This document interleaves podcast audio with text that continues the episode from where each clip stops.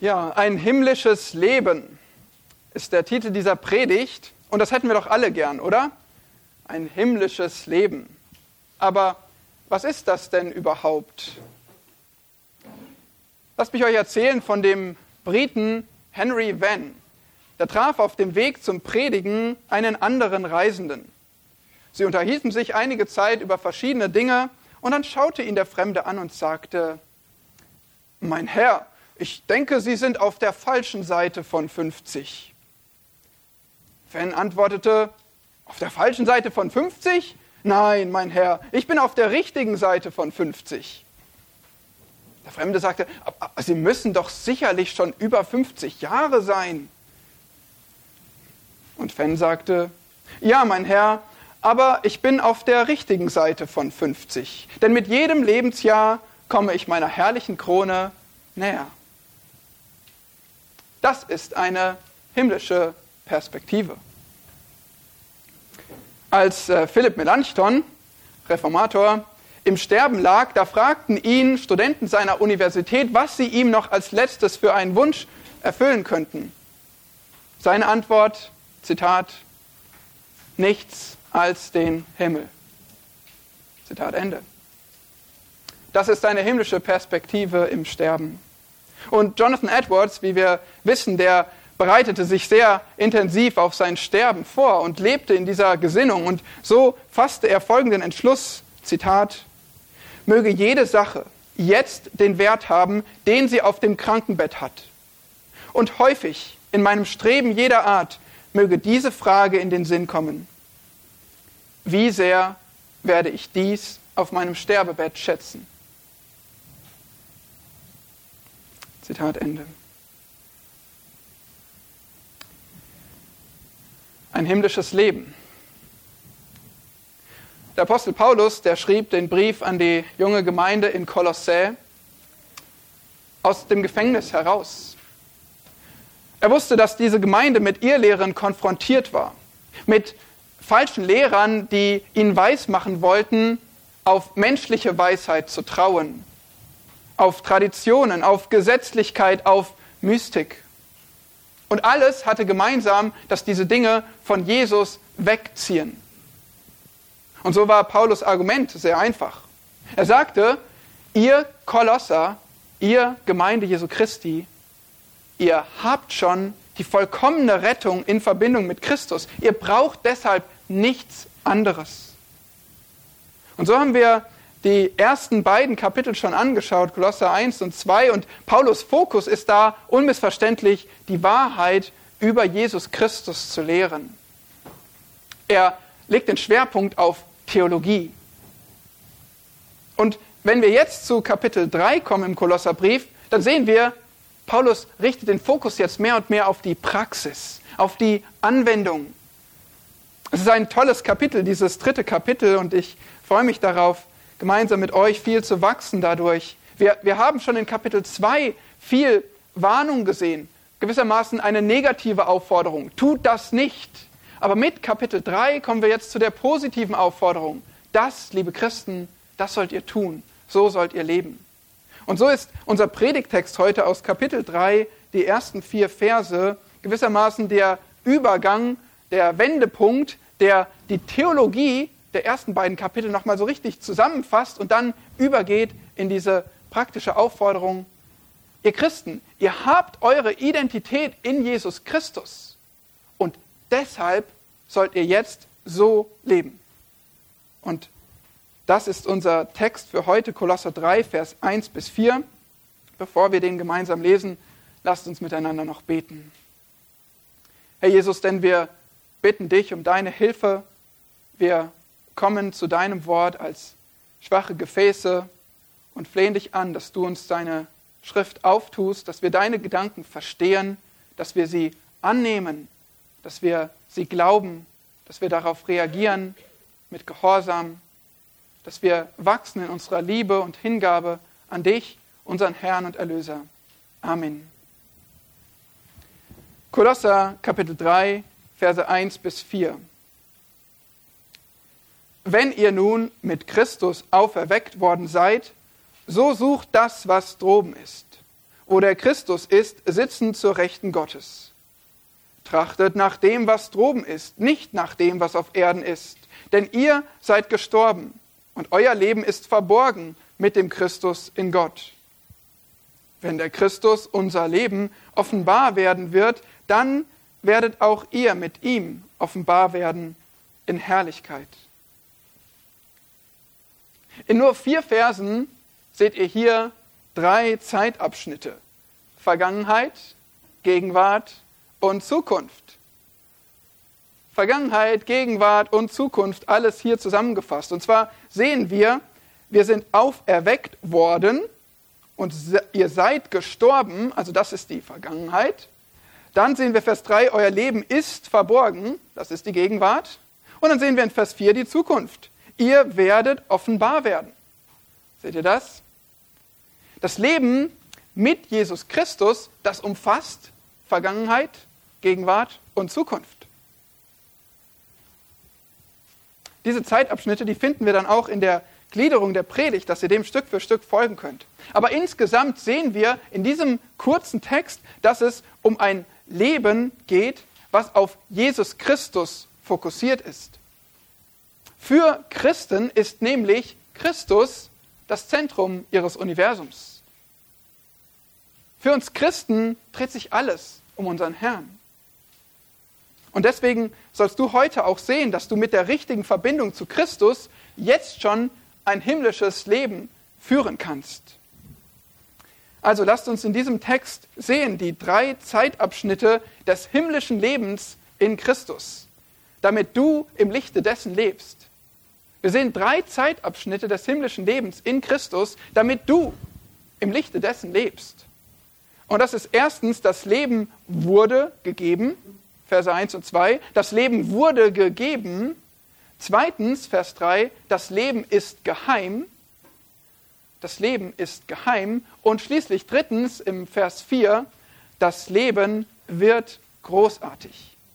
Es wurde gegeben, es ist geheim und es wird großartig. Wenn das mal kein Anreiz ist, um dieses himmlische Leben kennenzulernen, besser zu verstehen. Also erstens, das Leben wurde gegeben. Wir blicken zurück in die Vergangenheit. Das Wörtchen nun in Vers 1, das leitet hier einen neuen Abschnitt ein. Also auch ohne Überschriften in unserer Bibel, die irgendwie Abschnitte einteilen, können wir nachvollziehen, oh ja, hier beginnt ein neuer Gedanke. Wenn ihr nun.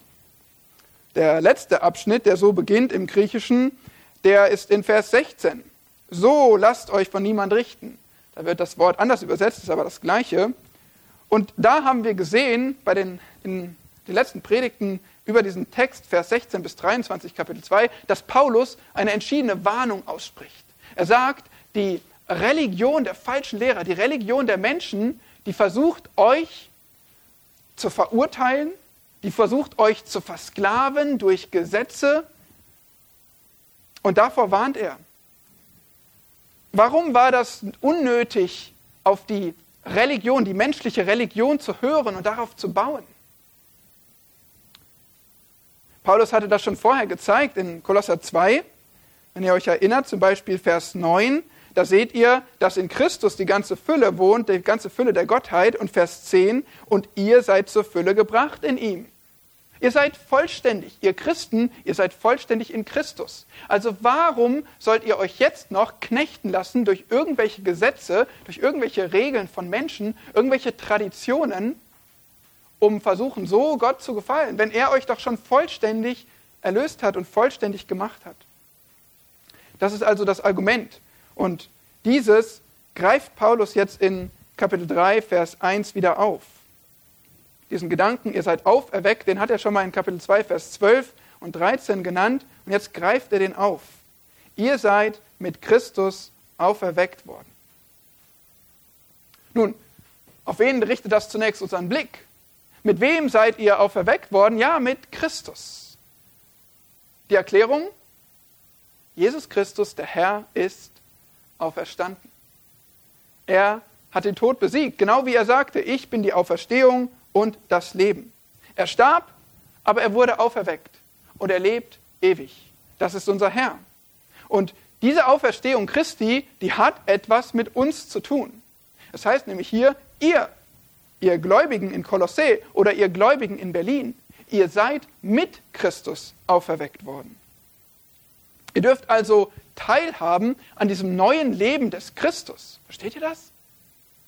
Christus hat den Tod besiegt, er lebt auf ewig und er sagt, ihr, wenn ihr an ihn glaubt, ihr habt Teil an diesem neuen Leben. Durch euch fließt Auferstehungskraft. Ziemlich cool, oder? Aber vielleicht hast du jetzt auch ein paar Fragezeichen. Ja, Moment mal, wie kann das denn sein? Mit Jesus auferweckt? Ich war doch damals gar nicht dabei und irgendwie, ich bin ja immer jetzt noch hier auf der Erde. Ich, also, das verstehe ich nicht ganz. Und das sind gute Fragen. Gut, dass du fragst. Dafür brauchen wir etwas mehr Theologie. Wir müssen etwas tiefer ausholen. Wir haben das als Männer am Mittwoch schon ein bisschen den Blick drauf gerichtet. In der systematischen Theologie, da sprechen wir hier von dem Einssein mit Christus. Die Vereinigung oder das Einssein mit Christus. Gläubige und Christus eins.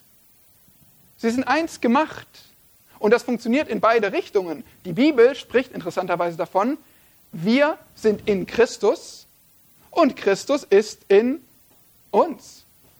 Verrückt, oder? Wir in Christus und Christus in uns, das ist wirkliche Einheit, das ist wirklich ein Einssein.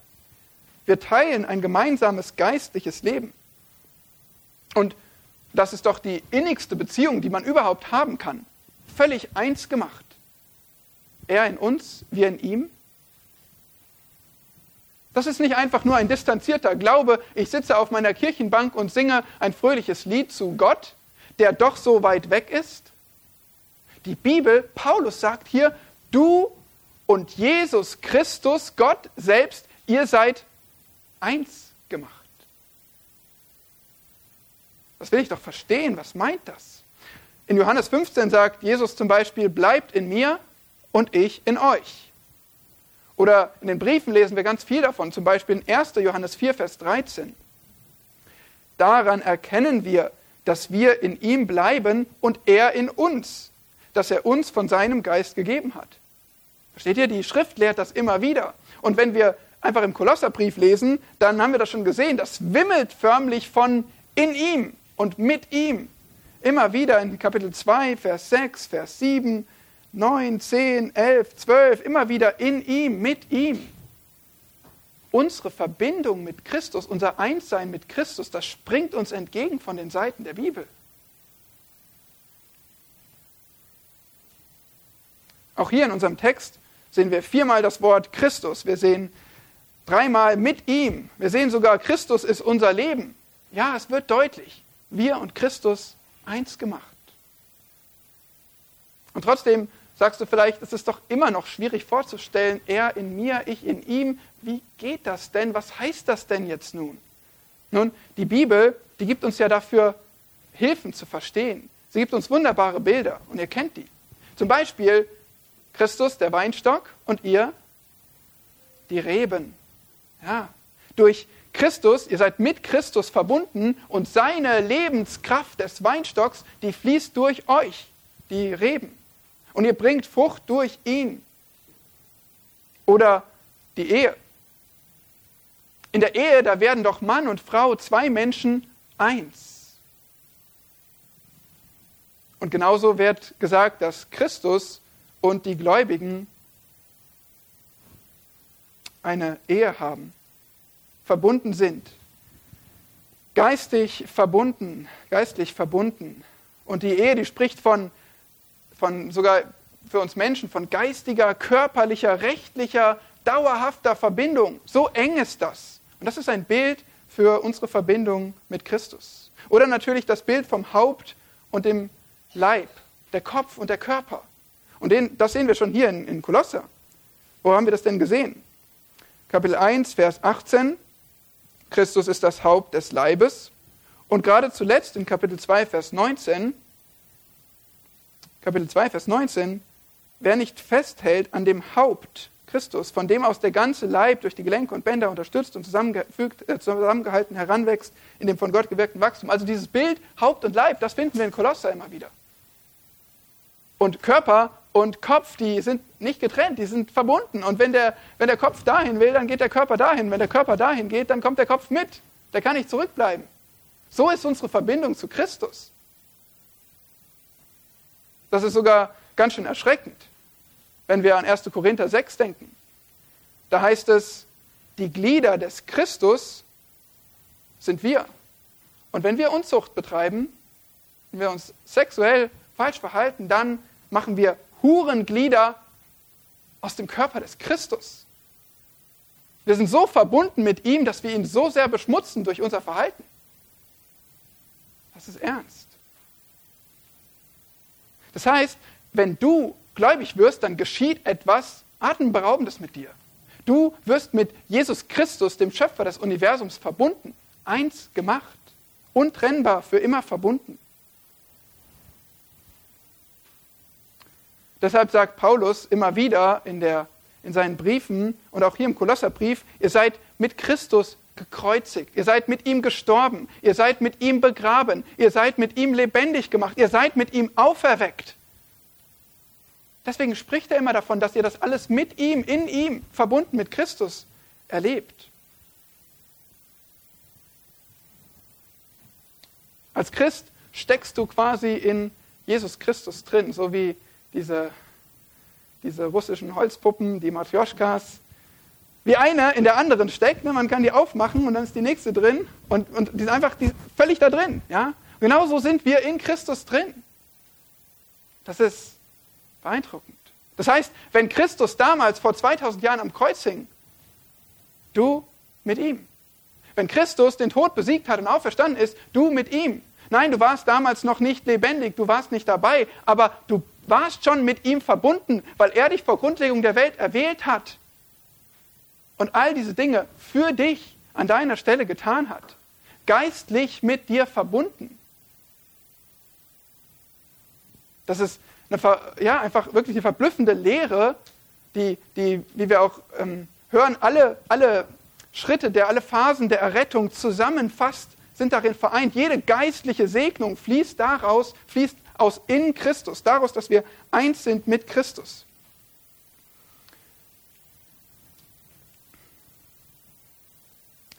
Das war also unser Exkurs in die systematische Theologie und ich glaube, der ist sehr, sehr wichtig, um einen Text wie diesen zu verstehen, wenn es nur so davon wimmelt, mit Christus erleben wir diese ganzen Dinge.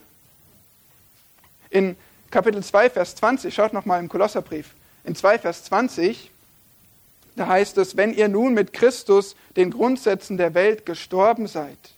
Also ihr seid mit Christus gestorben und zwar hier der alten Religion, der alten Weltordnung, dem alten Streben, Gott durch Religion zu gefallen. Und jetzt geht es fast mit den gleichen Worten weiter in Kapitel 3, Vers 1. Wenn ihr nun mit Christus nicht mehr gestorben, sondern auferweckt worden seid. Ja, ihr seid auferweckt worden. Wer hat das getan? Ihr selbst? Oder was ist das für ein Verb? Passiv? Das tust du nicht selbst. Du bist auferweckt worden. Gott hat dieses Wunder an dir getan, hat dich lebendig gemacht. Wie eine Operation, ein Eingriff, wo du einschläfst und dann wird etwas an dir gemacht und du wachst wieder auf. Gott hat hier eingegriffen. Und jetzt Schauen wir uns mal an. Ich meine, wir sind auferweckt. Sind wir, sehen wir jetzt irgendwie anders aus? Sind wir vielleicht frei vom Älterwerden, von all den Schmerzen und den Falten und allem, was damit so einhergeht? Ah, hm. ah okay, keine, keine Luftsprünge hier. Nee, der neue Auferstehungsleib, der kommt erst noch. Okay, das ist hier eine geistliche Wahrheit, dass ihr auferweckt seid, aber dass ihr einen neuen Körper kriegt, der euch dann die Ewigkeit begleitet und dient und der frei ist von aller Nichtigkeit, der kommt erst noch. Aber jetzt schon habt ihr das ewige Leben. Ihr habt jetzt schon die geistliche Realität. Ihr habt jetzt schon ein neues Leben, ein ewiges Leben. Da geht es nicht nur um endlose Existenz, da geht es um eine neue Qualität. Ihr seid also auferweckt, geistlich auferweckt zu einem himmlischen Leben. Da ist es. Wenn du glaubst und von Christus auferweckt bist, dann hast du jetzt schon eine neue Qualität, ein himmlisches Leben. Und darüber möchte ich dich fragen, weil dieser Text, ganz interessant, der beginnt ja mit dem Wort wenn. Wenn, und das ist ganz hilfreich hier übersetzt, weil es zwingt auch den, den Zuhörer ein bisschen mitzudenken. Also wenn ihr nun mit Christus auferweckt worden seid, ja Moment, bin ich das überhaupt? Trifft das eigentlich auf mich zu? Bin ich auch mit Christus auferweckt? Nun, wir brauchen uns nichts vormachen, jedes Leben ist voll von Sünde und Schmerz, von Leiden, Enttäuschung, Nichtigkeit. Und die Sünde macht unsere ganze Erde zu einem seufzenden Planet unter Lügnern, Betrügern, Mördern, Gewalttätern. Und ja, auch wir leisten unseren Beitrag dazu. Denn alle haben gesündigt. Auch wir sind Sünder. Und wir haben Gott nicht geehrt, wie wir sollten. Und auch wir haben Menschen geschadet. Also von Natur aus sind wir diese Dinge nicht. Wir brauchen ein neues Leben. Wir müssen erstmal auferweckt werden. Wir haben dieses Leben nicht automatisch. Wir haben schon gesagt, es ist möglich, dass du das neue Leben bekommst, weil Jesus Christus am Kreuz gestorben und auferstanden ist und dieses neue Leben hat. Aber du, du musst erst mit ihm verbunden werden. Du musst an ihn glauben und dadurch dieses neue Leben bekommen.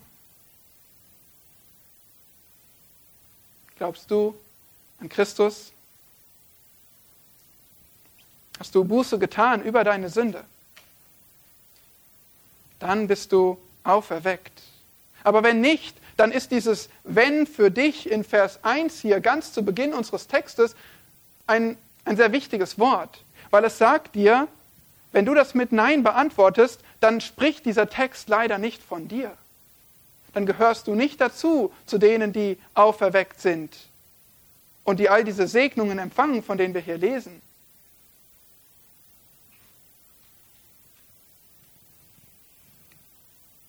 Dieser Text ist für, für Gläubige, die das erfahren durch Christi Gnade.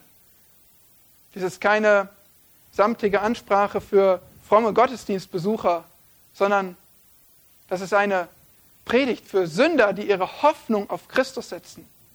Und wenn du das bist, wenn du das tust, dann ist dieser Text, diese wunderbaren Worte für dich. Und für dich zur Freude und für dich zur Aufforderung, Aufforderung entsprechend diesen Realitäten zu leben. Denn in Vers 1 geht es direkt weiter mit Such das, was droben ist. Und wir werden aufgefordert, entsprechend unseres neuen Lebens zu leben. Aber wir, wir springen darüber hinweg. Wir kommen dazu ganz am Ende. Wir wollen aber erstmal die zwei weiteren Zeitabschnitte des himmlischen Lebens sehen. Wir haben gerade die Vergangenheit angeschaut, wir wurden auferweckt und jetzt wollen wir zur Gegenwart kommen in Vers 3. Keine Angst, wir werden diese Verse noch behandeln. Vers 3 das Leben ist geheim. Also wir haben den ersten Zeitabschnitt des himmlischen Lebens gesehen, das Leben wurde gegeben und zweitens, das Leben ist geheim. Also lasst uns leise sprechen und dieses Geheimnis würdig behandeln.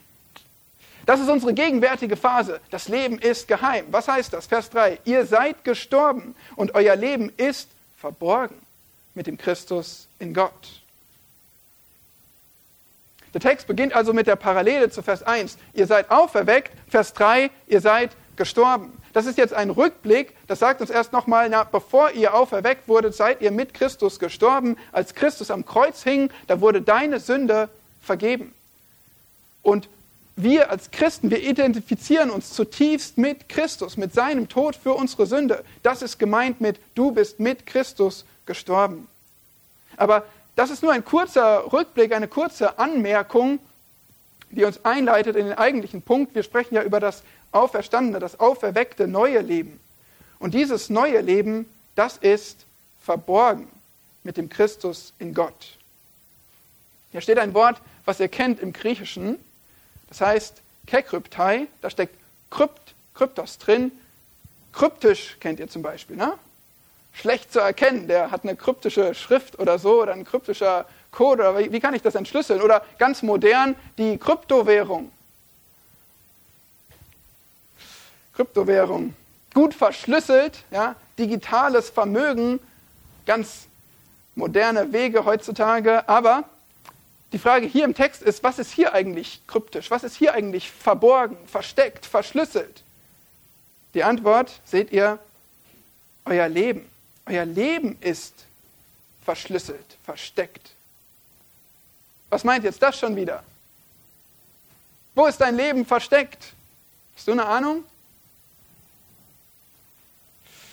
1. Korinther Kapitel 2, Vers 14. Hört mal zu. Der natürliche Mensch aber nimmt nicht an, was vom Geist Gottes ist, denn es ist ihm eine Torheit und er kann es nicht erkennen, weil es geistlich beurteilt werden muss. Hör mal zu, wir haben gerade gesagt, du bist mit Christus auferweckt worden. Das ist eine geistliche Realität. Und weißt du, wer diese geistliche Realität nicht fassen kann? Der natürliche Mensch, der nicht den Geist Gottes hat, der kann geistliche Realitäten nicht begreifen. Der kann sie vielleicht akustisch hören, aber er kann sie nicht fassen. Ihm fehlt der Geist Gottes, der das aufschließt. Und deswegen kann dein geistliches, himmlisches, neues, ewiges Leben der natürliche Mensch, der Christus nicht kennt, nicht begreifen. Es ist ihm eine Torheit. Die Welt die versteht uns nicht. Das ist euch nicht neu, oder? Die Welt versteht uns nicht.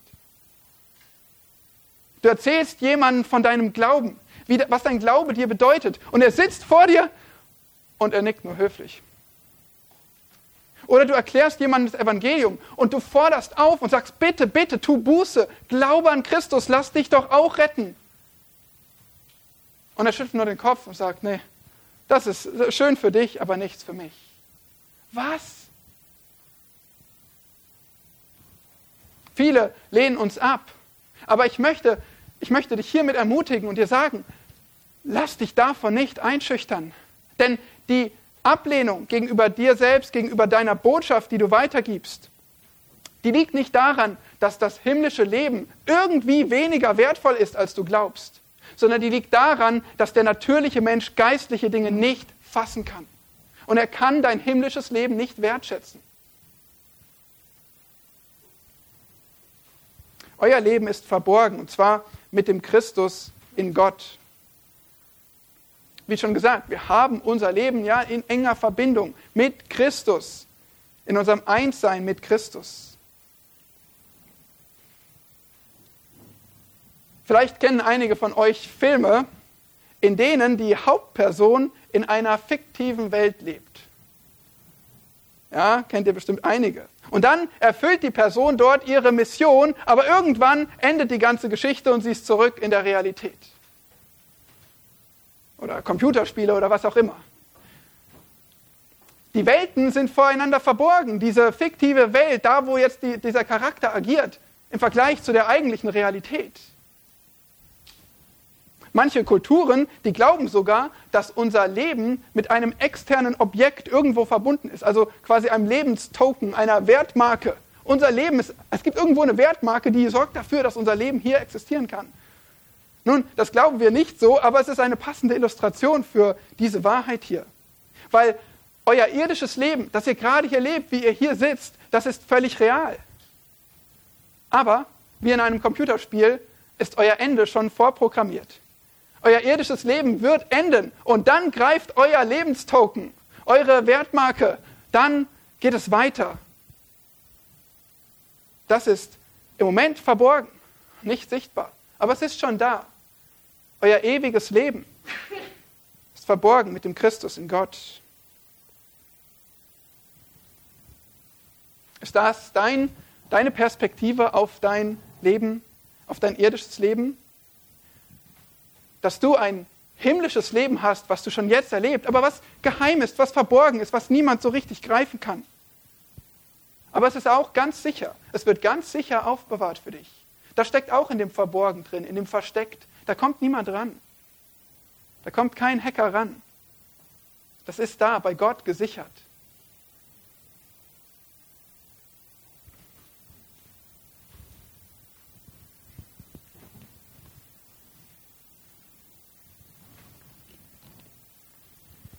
Drei Zeitabschnitte des himmlischen Lebens. Erstens, es wurde gegeben. Zweitens, es ist geheim. Und jetzt drittens, es wird großartig. Ja, es wird großartig. Schau mal in Vers 4. Wenn der Christus unser Leben offenbar werden wird, dann werdet auch ihr mit ihm offenbar werden in Herrlichkeit. Kurz gesagt, das Leben ist jetzt zwar geheim verborgen, aber es wird offenbart. Das ist jetzt die Perspektive der Zukunft. Offenbart meint einfach öffentlich zeigen, sichtbar machen, enthüllen, also genau das Gegenteil von verborgen. Und in der Schrift wird häufig von Christus gesprochen als der, der offenbar gemacht werden wird. Er wurde schon offenbart bei seinem ersten Kommen, aber er wird wieder offenbart bei seinem zweiten Kommen. Und davon spricht der Text von Jesu Wiederkunft. Wenn das geschieht nach der Entrückung und nach der Trübsalzeit, dann heißt es, dann werdet auch ihr mit ihm offenbar werden. Also hier steht dasselbe Wort. Genauso wie Christus offenbar, sichtbar gemacht, enthüllt wird, genauso wirst du als Gläubiger dann offenbar werden. Das Wort auch bekräftigt das hier nochmal. Christen erleben, was Christus erlebt. Christen erleben, was Christus erlebt. Jetzt kommt die Preisfrage. Mal sehen, ob du aufgepasst hast. Warum erleben Christen, was Christus erlebt?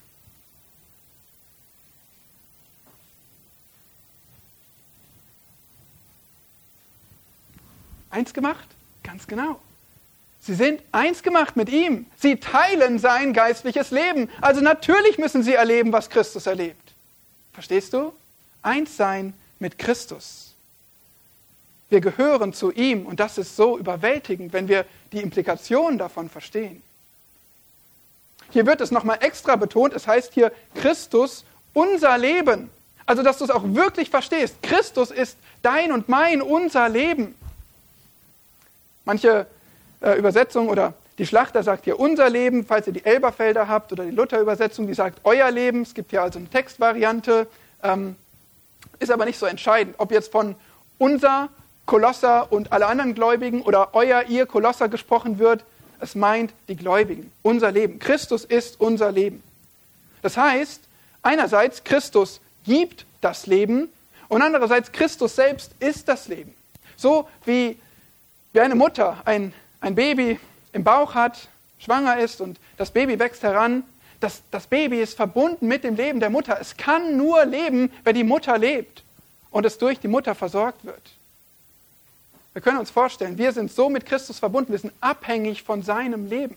Er ist unser Leben. Das heißt, wir haben nicht nur ein schönes Geschenk gepackt bekommen und es wurde uns überreicht, hier ist dein Leben, nimm es an und auf Wiedersehen, sondern komm her und werde eins mit mir. Du bist verbunden mit meinem Leben. Es ist nicht etwas, was ich dir einfach nur aushändige und tschüss. Christen sind verbunden mit Christus. Deshalb müssen wir ihn als Definition unseres Lebens sehen, als Zentrum unseres Lebens, weil er eben unser Leben ist. Ja, und dann haben wir schon gesehen, es heißt hier ja, wir werden, ihr werdet mit ihm offenbar werden in Herrlichkeit. Wir haben also schon gesagt, offenbar werden, das heißt enthüllen, sichtbar machen, okay, gut, also das soll uns geschehen. Und dann in Herrlichkeit. Im Moment ist unser Leben ja noch verborgen. Erinnert ihr euch? Ja, man sieht euch jetzt schon hier sitzen, aber euer Leben ist verborgen. Euer geistliches, himmlisches Leben kann man nicht sehen. Und dieses wird offenbar gemacht werden. Im Moment versteht euch die Welt nicht. Im Moment seid ihr ganz gewöhnliche Menschen in den Augen der Welt. Man schaut euch an und sieht vielleicht euren Kleidungsstil, eure Frisur, eure Arbeit, die ihr tut, eure Fähigkeiten. Ihr seid ganz gewöhnliche Menschen. Es ist nicht offenbar, was ihr wirklich seid. Ein Schritt weiter, wir können sogar nicht mal in die Herzen schauen. Wenn wir uns hier sehen, wir können zwar etwas sagen, irgendwas bekennen, aber wer ist wirklich gerettet? Wer gehört wirklich dem Herrn? Ich kann nicht in die Herzen sehen. Gott weiß es. Ein Stück weit ist es sogar vor uns verborgen. Aber dann, und das ist der Gegensatz, dann wird es offenbar werden, wer wirklich zum Herrn gehört. Dann wird die ganze Welt verstehen, wer Gläubige sind, wer ein Kind Gottes ist. Dann wird die Welt verstehen, warum die Gläubigen so lebten, wie sie lebten. Warum sie all diese Dinge erzählt haben, warum sie diese außergewöhnlichen Entscheidungen getroffen haben. Dann wird die Welt sogar verstehen, dass euer Weg als Gläubige der richtige Weg war. Jemand sagte dazu treffend, Zitat, das Urteil der Ewigkeit wird die Urteile der Zeit umkehren. Zitat Ende. Dann werden so manche Urteile über Christen als Fehlurteile entlarvt werden. Und das, Geschwister, das ermutigt mich wirklich. Das ermutigt mich in einer Welt, die Gott hasst und ablehnt, mit Füßen tritt seine Ehre. Das ermutigt mich, dass Gott eines Tages alles offenbar machen wird. Zu seiner Ehre. Wir werden offenbar werden in Herrlichkeit. Herrlichkeit, Glanz, Pracht, griechisch Doxe. Wir kennen Doxologie. Herrlichkeit. Dieser Glanz, der gehört natürlich Gott, Christus, natürlicherweise. Er braucht das nicht bekommen. Er ist herrlich, er ist heilig, er ist gerecht, er ist mächtig, er ist prächtig. So ist unser Gott, so ist Christus. Er hat die Herrlichkeit natürlicherweise in sich. Aber was passiert, wenn du mit ihm verbunden wirst? Ihr kennt schon diese Preisfrage. Wisst ihr, warum wir die Herrlichkeit Christi bekommen? Weil wir eins gemacht sind mit ihm, ganz genau. Natürlich müssen wir dann seine Herrlichkeit daran teilhaben. Schaut mal, Kolosser 1, Vers 27, da ist uns das schon begegnet. Kolosser 1, Vers 27. Ihnen wollte Gott bekannt machen, was der Reichtum der Herrlichkeit dieses Geheimnisses unter den Heiden ist, nämlich Christus in euch, die Hoffnung der Herrlichkeit. Weil Christus in euch lebt, Geschwister habt ihr jetzt schon diese Hoffnung, diese Gewissheit, diese Zuversicht der künftigen Herrlichkeit, die ihr mit ihm empfangt. Diese Herrlichkeit, darüber könnten wir stundenlang reden und sollten wir, die umfasst Freiheit von Sünde, die umfasst Freiheit von Verfall, von Nichtigkeit, Vergänglichkeit. Diese Herrlichkeit ist genau das, was wir unsere Verherrlichung nennen, den Endpunkt, den Höhepunkt unserer Heiligung, unserer Rettung. Davon spricht Johannes in 1. Johannes 3, Vers 2. Wir wissen aber, dass wir ihm gleichgestaltet sein werden, wenn er offenbar werden wird. Denn wir werden ihn sehen, wie er ist. Wie er ist. Wie ist er? Wie ist unser Herr Jesus Christus? Wieder Kolosser Kapitel 1, Vers 15 haben wir gesehen, er ist das Bild des unsichtbaren Gottes. Christus ist das perfekte Bild Gottes. Und wer, wer wurde noch im Bild Gottes geschaffen? Ganz richtig, ihr. Ihr wurdet auch in Gottes Bild geschaffen, aber leider ist unser Widerspiegeln Gottes, das Bild Gottes in uns sehr entstellt durch die Sünde, total verzerrt. Man sieht nicht ganz so viel davon. Aber eines Tages, da wird das Bild Gottes in uns hergestellt, wiederhergestellt. Wenn wir Christus seine Herrlichkeit teilhaben werden, der das perfekte Ebenbild Gottes ist. Das ist doch verrückt, oder? Darüber nachzudenken, dass, dass du und ich, wir schwachen Kreaturen, die wir immer wieder auf die Nase fallen, die wir so unperfekt sind, so viele Schwächen haben, so viele Einschränkungen, so viele Grenzen, dass wir herrlich sein werden wie Christus, verherrlicht? Thomas Watson schreibt dazu, Zitat, Oh, wie sollten wir dieses Tal der Tränen verachten, in dem wir uns gerade befinden, für den Berg der Verklärung? Wie sollten wir uns nach dem vollen Genuss Gottes im Paradies sehnen? Hätten wir einen Anblick dieses Landes der Verheißung, sollten wir Geduld brauchen, um damit zufrieden zu sein, hier noch einen Moment länger zu leben. Zitat Ende. Langes Zitat, aber ich hoffe, ihr habt den Gedanken mitgenommen. Wenn wir verstehen würden, wenn wir nachdenken würden über das Land der Verheißung, über die Verheißung Gottes, dann müsste man uns fast anketten, dass wir nicht irgendwie nur noch weglaufen wollen in endlich dieses Land, bei Gott zu sein. Das sollte unsere Perspektive auf unser jetziges Leben sein.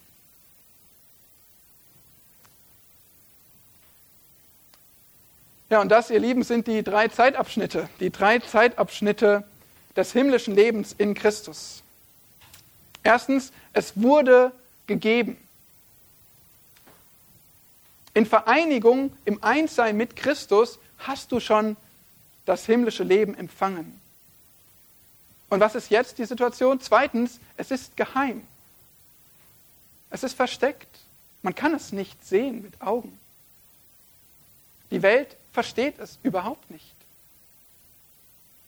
Aber drittens, es gibt die Zukunft. Es wird großartig. Es wird großartig, wenn du verherrlicht bist, frei von jeder Sünde und in der Gemeinschaft des lebendigen Gottes, zusammen mit Christus Jesus, deinem Herrn. Das ist die Perspektive unseres himmlischen Lebens. Und ich frage dich nochmal, hast du, hast du dieses himmlische Leben auch?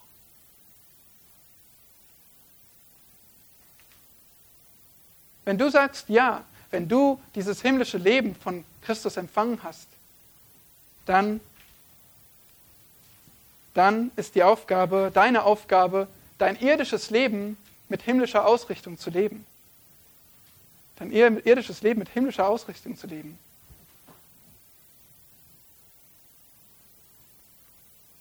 Was heißt das? Was heißt das? Und hier, ich habe es euch versprochen, wir überspringen die, ja, den fast schönsten Teil, diese wunderbare Praxis, praktische Aufforderung, diese Kraft für unseren jetzigen Alltag, den überspringen wir nicht, den brauchen wir so sehr. Wenn wir himmlisch leben wollen, dann brauchen wir jetzt noch Vers 1, b und 2.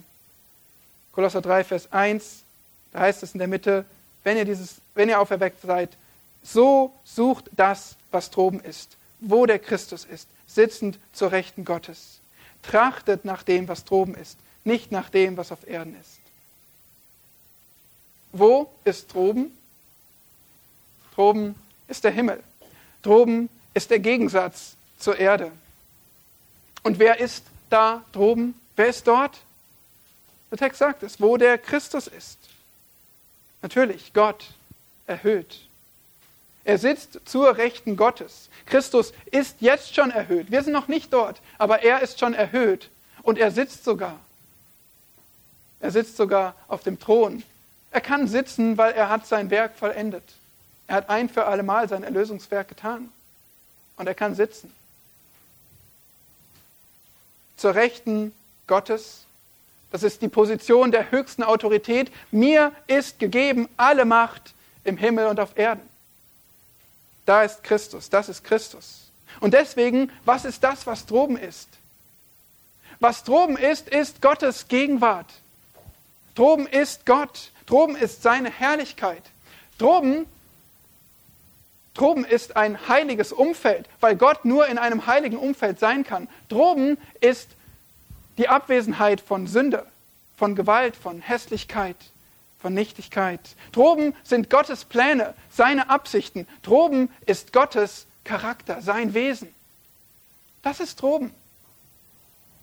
Und wenn du aufgerufen wirst zu suchen, was droben ist, dann bedeutet es, sehne dich danach. Sehne dich nach Gott, nach seiner Gegenwart, nach seiner herrlichen Gemeinschaft. Sehne dich nach seinen Werten, seinen Zielen, seinen Absichten. Suchen, was wir hier als Verb sehen, das bedeutet danach streben, es begehren, sogar darauf hinarbeiten. Das sollst du tun, lieber Christ. Oder dann in Vers 2 trachten. Das spricht vom, vom Denken. Sich darauf konzentrieren, sich darauf fokussieren. Fokussiere dich auf das, was droben ist.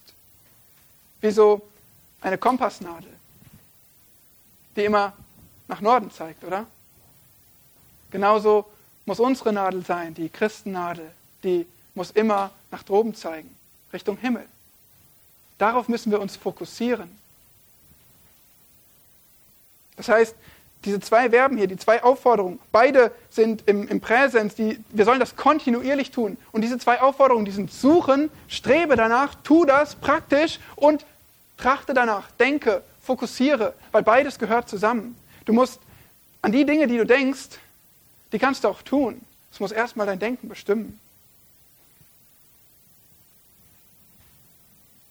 Nun, die Aufforderung verstehen wir, aber wie geht es dir damit, das umzusetzen?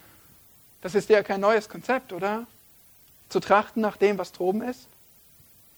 Kannst du das überhaupt? Dein Denken darauf ausrichten, dein Denken auf Himmel ausrichten? Kannst du das im Alltag? Einige von euch werden schon richtig hungrig, denken vielleicht an die Pizza heute Abend. Hm, Ofen frisch, warm, köstlich duftend, mit Käserand. Oh, denkst du an eine Pizza? Nein, nicht wirklich, oder? Du kannst an eine Pizza denken? Oh ja, du kannst an eine Pizza denken. Du kannst sehr wohl bestimmen, woran du denkst. Und wenn du lange genug an etwas denkst, wenn du ernsthaft genug an etwas denkst, dann passiert noch was Interessantes. Dann handelst du sogar danach. Wenn du jetzt immer weiter an die Pizza denkst, hm, dann stehen die Chancen ganz gut, dass du später losziehst und dir eine kaufst. Ja.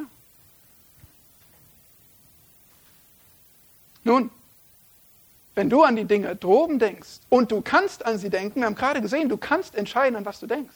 Wenn du an die Dinge droben denkst, was wird dein Leben bestimmen? Gottesfürchtiges Denken produziert gottesfürchtiges Leben.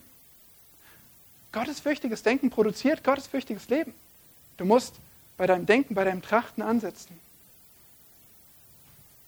Lass uns noch einen Schritt praktischer werden. Himmlisch leben. Was bedeutet das? Auf der Straße rumlaufen und den Blick Richtung Himmel richten? Hm. Wenn du das wirklich tust, dann kommst du vermutlich schneller, wirklich schneller in den Himmel. Aber es wird schmerzhaft und es ist nicht Gottes Absicht auf diese Weise. Nein, es geht um eine himmlische Perspektive in deinem Leben, ein Bewusstsein, dass du mit Christus eins gemacht bist, dass du in Christus ewiges Leben hast, dass du ein neues Leben hast, dass die Welt dein Leben nicht versteht, dass dich eine herrliche Zukunft erwartet. Darum geht es, wenn wir von himmlischem Denken sprechen. Die Beschäftigung mit Gott, mit dem Himmel, die wird dann auch deine Reaktion auf der Erde bestimmen. Dann wirst du schon jetzt wie Gott Sünde hassen und sie ablegen, dann wirst du schon jetzt dein Leben, deine Kraft, deine Zeit, dein Geld für den Himmel einsetzen, für Gott geben. Dann werden schon jetzt Christi-Ziele deine Ziele sein. Ja, das betrifft zum Beispiel deine Arbeitssuche. Das betrifft zum Beispiel deine Arbeitsethik. Das betrifft deine Einstellung zur Arbeit. Ja, das betrifft auch deinen Umgang mit deinem Mitbewohner, mit deinem Ehepartner, mit deinen Kindern. Ja, es betrifft auch deinen Dienst, deine Verwaltung von Gaben, von Zeit, von Geld. Oh, es betrifft sogar dein Zeugnis in der Gesellschaft mit Tat und Wort. Für all diese Dinge und noch mehr hat Jesus Christus Ziele, Absichten, himmlische Absichten. Wie triffst du diese ganzen Entscheidungen? Wie gestaltest du dein Leben in all diesen Bereichen? Entsprechend Christi Zielen, entsprechend dem, was droben ist?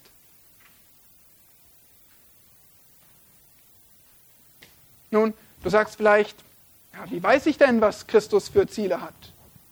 Viele von euch stellen die Frage nicht, die denken, ah, ich, ich weiß eigentlich ganz genau, wo das steht. Ähm, Gott hat die ganze Bibel eingegeben, damit der Mensch Gottes ganz zubereitet sei, zu jedem guten Werk völlig ausgerüstet. Ja, du hast recht. Du weißt, wo Christi Ziele stehen. Du hast ein ganz schön dickes Buch bekommen.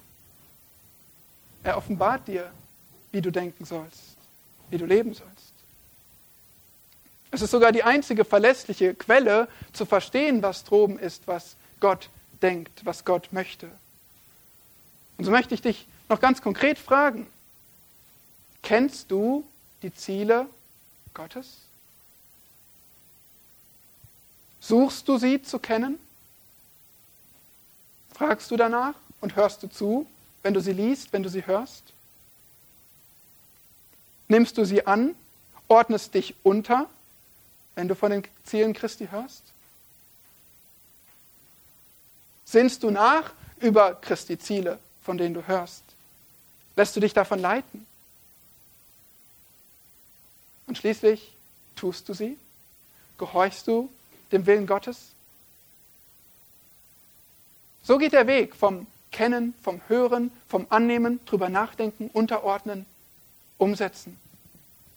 Das ist der Weg, den wir gehen sollen, vom Trachten nach dem, was droben ist, zum Suchen, danach streben, darauf hinarbeiten, was droben ist.